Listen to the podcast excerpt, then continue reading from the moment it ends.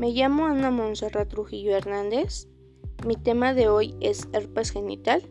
¿Qué es herpes genital? Es una infección viral que se puede transmitir por contacto sexual. Es más común en las mujeres que en los hombres.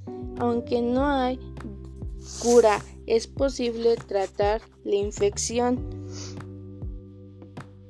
Puede producir llagas y ámpulas dolorosas alrededor de los labios, los genitales y el ano. A veces esta infección no provoca llagas.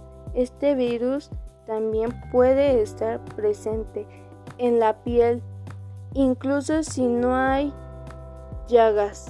Si una persona entra en contacto con el virus en la piel de una persona infectada, él o ella se puede infectar.